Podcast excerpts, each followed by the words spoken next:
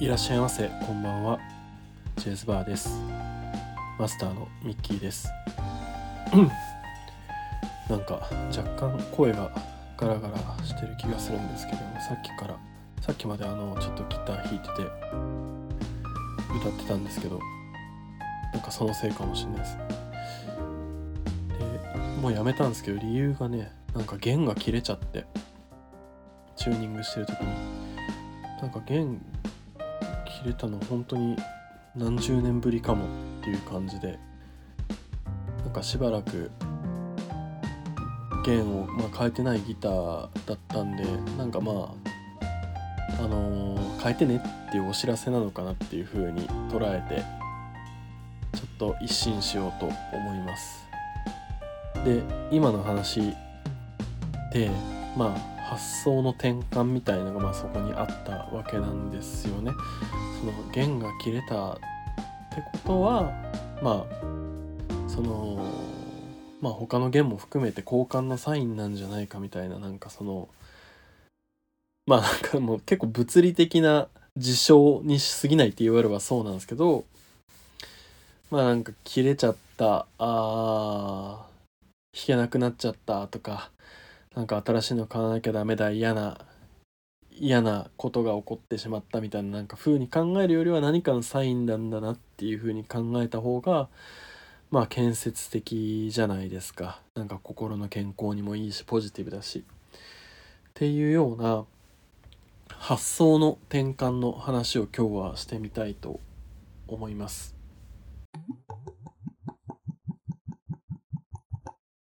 はい、えーと発想の転換なんですけどあのまあ生きてるといろんなことが起こるじゃないですか。それは多分あの歴史上の今までの人類全てがそうだったと思うんですけれども、まあ、発想の転換っていうのはまあいろいろ起こってしまってつまずいてしまったり、まあ、そこに立ちすくんでしまったりっていうようなことを、ま、避けるために、まあ、物理的な起こった事象ではなくて、まあ、自分の発想の方を変えて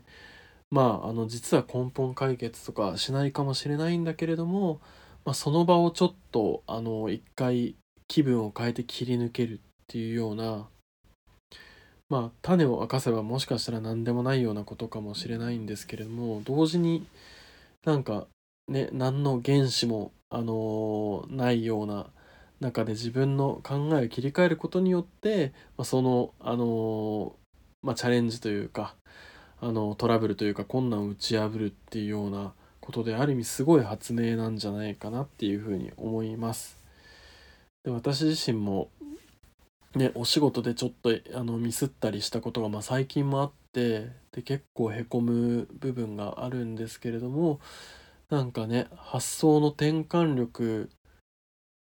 を高めるっていうようななんかそういう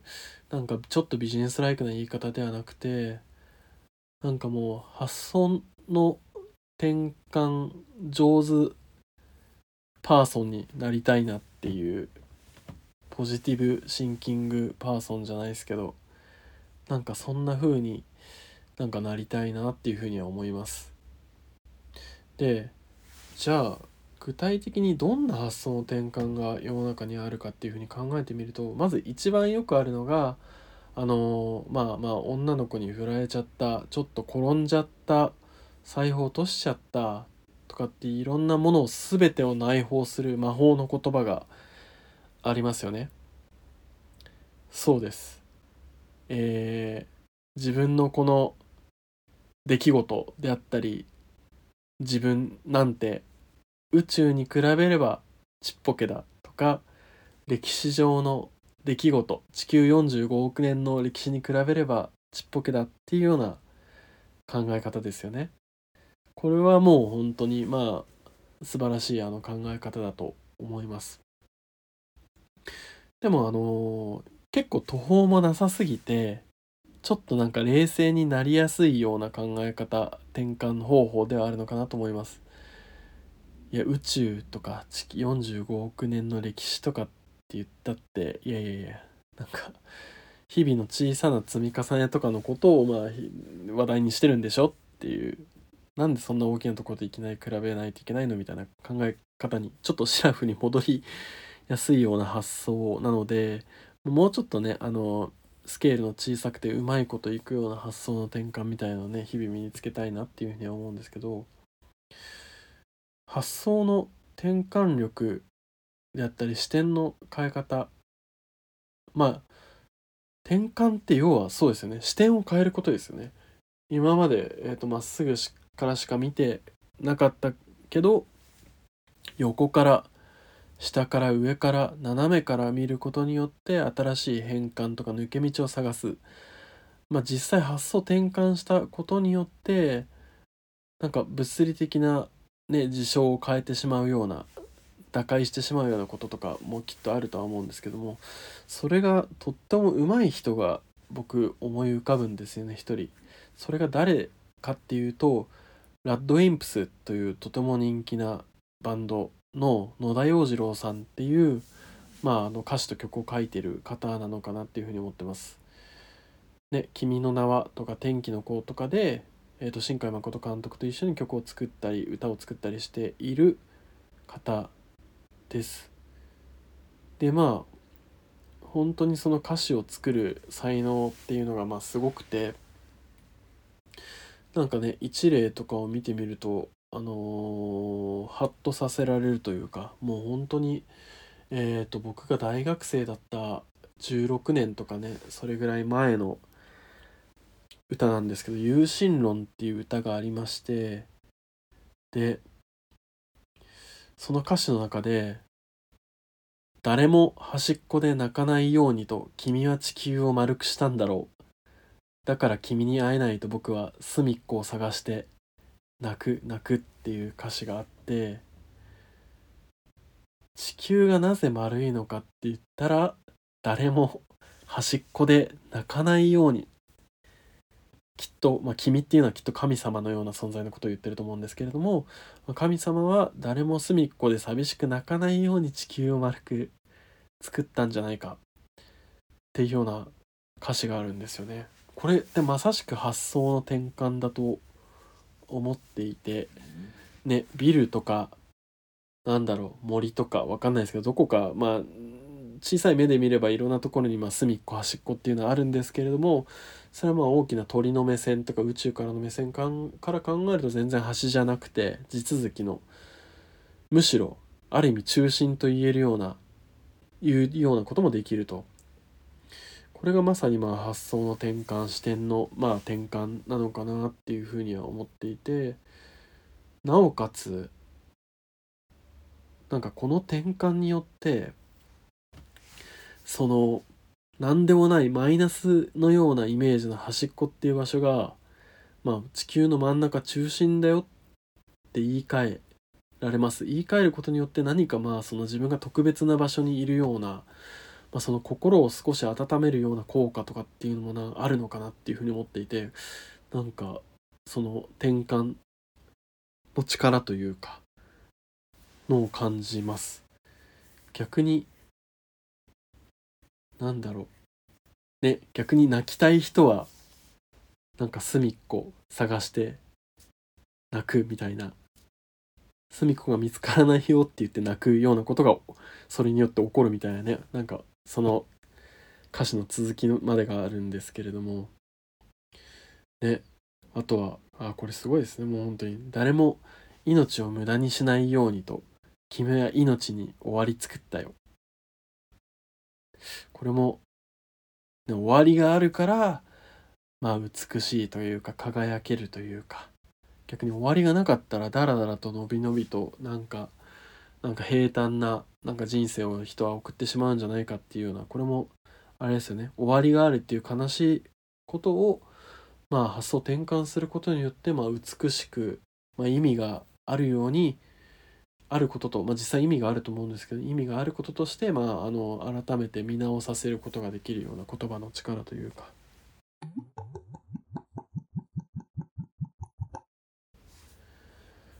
はい、えー、その他の例でもう一つえっ、ー、と挙げるとミスチルの「ギフト」っていう北京オリンピックかな？2008年ぐらいでしたよね。の時の、まあ、オリンピックの、まあ、主題歌というかテーマソングみたいな形で使われていたと思うんですけれどもなんかなんか白か黒で答えろという難題を突きつけられいつもなら歌うところですけどちょっとミスチルの皆さん大好きなミスチルを歌い上げるほど私ちょっとハート強くないので白か黒で答えろという難題を突きつけられぶち当たった壁の前で僕らはまた迷っている。迷ってるけど。ね壁にぶつかって迷ってる。白か黒で答えろ。その2つのどちらかで答えろって言われて迷ってるけど。白と黒のその間に無限の色が広がってる。君に似合う色探して優しい名前をつけたならほら一番綺麗な色。今君に送るよ。っていうまあその白と黒2つかと思いきやその間に無限の色が広がっていてまあ似合う色を探して名前をつけたらっていうような白黒だけじゃなくてその間に無数の色が広がってるよっていうようなね二元白と黒っていう2つに思えたところに間を作ることによって、まあ、多分その色相っていう色の変化の図で考えるっていう転換だと思うんですけれどもその中にいろんな色がに赤とか青とかが広がっていて、まあ、そこからそのどっちかじゃなくてその中から選べるよっていうで個々が違うんだよっていう自分の色があるんだよっていうような、まあ、転換の仕方なのかなと思います。まさにそのオリンピックっていう白黒つけないといけない、まあ、競技のそのねテーマソングの中ででもそのその白黒だけじゃなくてその間にいろんな色があるよっていうことによってまあ1位の金メダルの人だけじゃなくて、まあ、銀も銅も、まあ、とは入賞者もあとはまあその決勝とかまでいけなかった落選者の方にも、まあ、色がありストーリーがあるっていうような言い方をするっていうことですよね。これもまあ素晴らしいなっていうふうには思います。ああとその他のパートも、まあ、すごく感動的なんですけどなんか知らぬ間に増えていった荷物もまだなんとか背負っていけるから君の分まで持つよだからそばにいてよそれだけで心は軽くなるっていう歌詞もこれもすごいいいですよね。ね。まあその荷物が重くて支えられそうにないような人の分を持って自分の体は重くなるんだけれどもあなたが楽になった分心はあなたが楽になってまあそばにいてくれるだけで心は軽くなる。体は重くなったけど心は軽くなるっていうまあその発想の転換。物理的にはもう本当に重くなっただけなんだけれどもまあ心がそばにその分そばにいてくれるから心軽くなるよっていうことによって、まあ、まるでその物理的な重さを打ち消すような忘れられるような、まあ、効果を持つというか、まあ、その転換の仕方心の持ちようで 物理的な、まあ、何か負担とかを軽減できるっていうようなまあ、表現なのかなっていうふうに思ってもうさすがの桜井さんでございます。でもう一つだけ例を。実はこの「ギフト」っていう歌とすごくまあ似ているなっていうふうにその悪い意味とかではなくてですね。似てるなっていうふうに思うようなところがある歌でまたラッドウィンプスのね転換の天才野田裕次郎さんのラッドインプスの「透明人間18号」っていう歌詞でこれ僕あんまり歌詞をちゃんと聞いてなかったけれどもなんか歌が出た本当に10年後ぐらいとかにたまたまカフェベローチェで聞いててそれが歌詞がスッと入ってきた時に結構心がまあ動かされたんですけれどもえー、まあその主人公はまあその要は白と黒どっちつかずのグレーなダメな僕みたいなまああの、設定の話なんですけれどもまあ黒髪白着鈍行に乗り何万回目かの里帰りその道すがら乗り込んできた君に僕は見つかったんだ。すると灰の色の僕を眺めきれいと言った言ったんだ。虹の色をかき混ぜると同じ色をしていると。っていう要は白にも黒にもどっちつかずの間を行き交いして、まあ、グレーになってる。多分人が誰しもがそうだとは思うんですけれども、まあ、その灰の色を綺麗と言ってくれる人がいる。実はその灰の色の大元っていうのは虹の色をかき混ぜると灰の色になるからそれは綺麗な色なんだよっていうようなで物理的にはまあ曖昧なグレーなあの色なんだけれどもそのまあ成り立ちというか大元まで考えるともともとは虹色でそれがからできた色なんだから綺麗なんだよっていうようなね、まあ、視点の変換っていうようなあの成り立ちから紐解いて考えてみるとっていうようなところですよね。いやこういうね考え方が転換がいろんな視点から物事を見れるようになれればいろんな困難をどんどんね人はまあ乗り越えていけるんじゃないかっていうふうに思うので自分もねあのー、そういうのが上手くなっていけるといいなと思います。なんかもちろんねあのある程度はできるようになったりしてここまで歩んできてるわけだとは思うんですけれどもまあえっ、ー、とたまにまあそのよどんでしまうような自分の思考であったりようなまあ体もそうかもしれないですけどよどんでしまう瞬間ってあると思うし、まあ、その時にあの適宜対処をしていかないといけないしもともとは、えー、と身についていたような考え方であったり、まあ、やり方みたいなものがなんか忘れてしまったり錆びついてしまったりする時もあると思うのでまあいろいろある今こそ私自身も、あのそういう転換の方法っていうのを意識的に、あの身につけたり、まあ、より意識したり、あのしていきたいなっていうふうに思います。ね、まさにあの私はもう本当に何度も話しててもういいよその話っていう人もいるかもしれないですけどまああの数ヶ月前にあの離婚をしたんですけれどもで離婚っていう事実だけを見ると、まあ、すごく悲しい別れ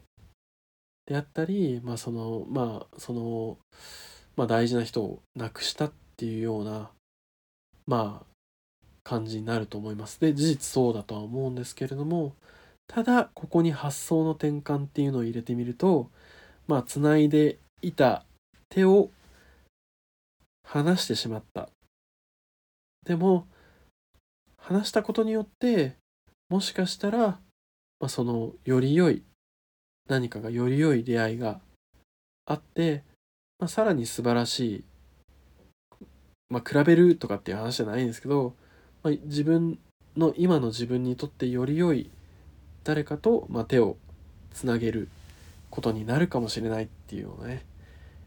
考え方ができるのかなっていうふうには思います。てかそう考えないとダメですしね。実際問題その比べる比べないとかではないんですけれども、まあ、きっとお互いにとってもっといい人がいると思ったからこそまあすごい1年以上2年近い話し合いの結果我々はこういう選択をしたので、まあ、見つけないといけないなそのためのあの努力をしないといけないなっていうふうには思っております。はい今回は発想の転換が、まあ、人生を豊かにするっていうようなお話でした。はい JS バー Twitter やっておりますのでぜひともフォローをよろしくお願いします。えー、ポッドキャストのプラットフォームアンカー、スポティファイ Apple、Amazon、Google でも配信を行っておりますので、サブスクをよろしくお願いします。それではまたのご来店をお待ちしております。チェイスバーでした。